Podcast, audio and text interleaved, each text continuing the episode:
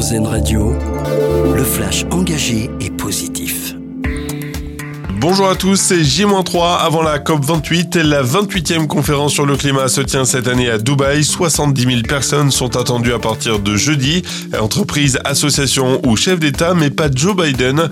Pas de déplacement aux Émirats Arabes Unis dans l'agenda du président américain. Il devrait plutôt se rendre dans le Colorado pour promouvoir les investissements américains dans l'énergie éolienne.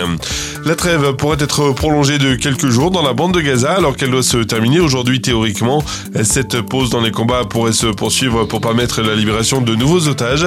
En tout cas, les négociations sont en cours. Hier, en échange de la libération de 39 prisonniers palestiniens, le Hamas a relâché 17 nouveaux otages. Pour l'heure, 58 personnes ont été libérées par le Hamas. Le gouvernement dévoile aujourd'hui sa stratégie pour la biodiversité. La première ministre Elisabeth Borne doit présenter 40 mesures. Objectif restaurer la nature en France et stopper l'effondrement du vivant d'ici 2030. La première ministre ministre avait annoncé en juillet dernier que près d'un milliard d'euros seront consacrés à la biodiversité en 2024. L'hommage de toute une ville, les Lyonnais saluent la mémoire et l'œuvre de Gérard Collomb, celui qui aurait été le maire de Lyon pendant plus de 15 ans et mort samedi à 76 ans. La ville est en deuil, son cercueil sera installé aujourd'hui et demain à l'hôtel de ville. Et ses obsèques auront lieu mercredi matin à la cathédrale Saint-Jean en présence d'Emmanuel Macron.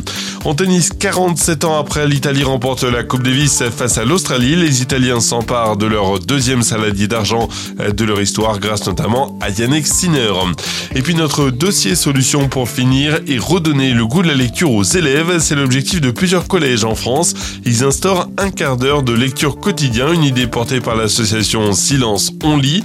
Tous les jours à la même heure, une sonnerie retentit dans l'établissement pour inciter les élèves à lire et c'est obligatoire à tel point que venir sans livre est sanctionné d'une heure de colle dans certains établissements. Dossier complet à retrouver sur rzn.fr. Voilà pour l'actu.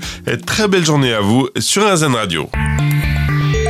Une autre vision de l'actualité. C'était le flash engagé et positif d'RZN Radio.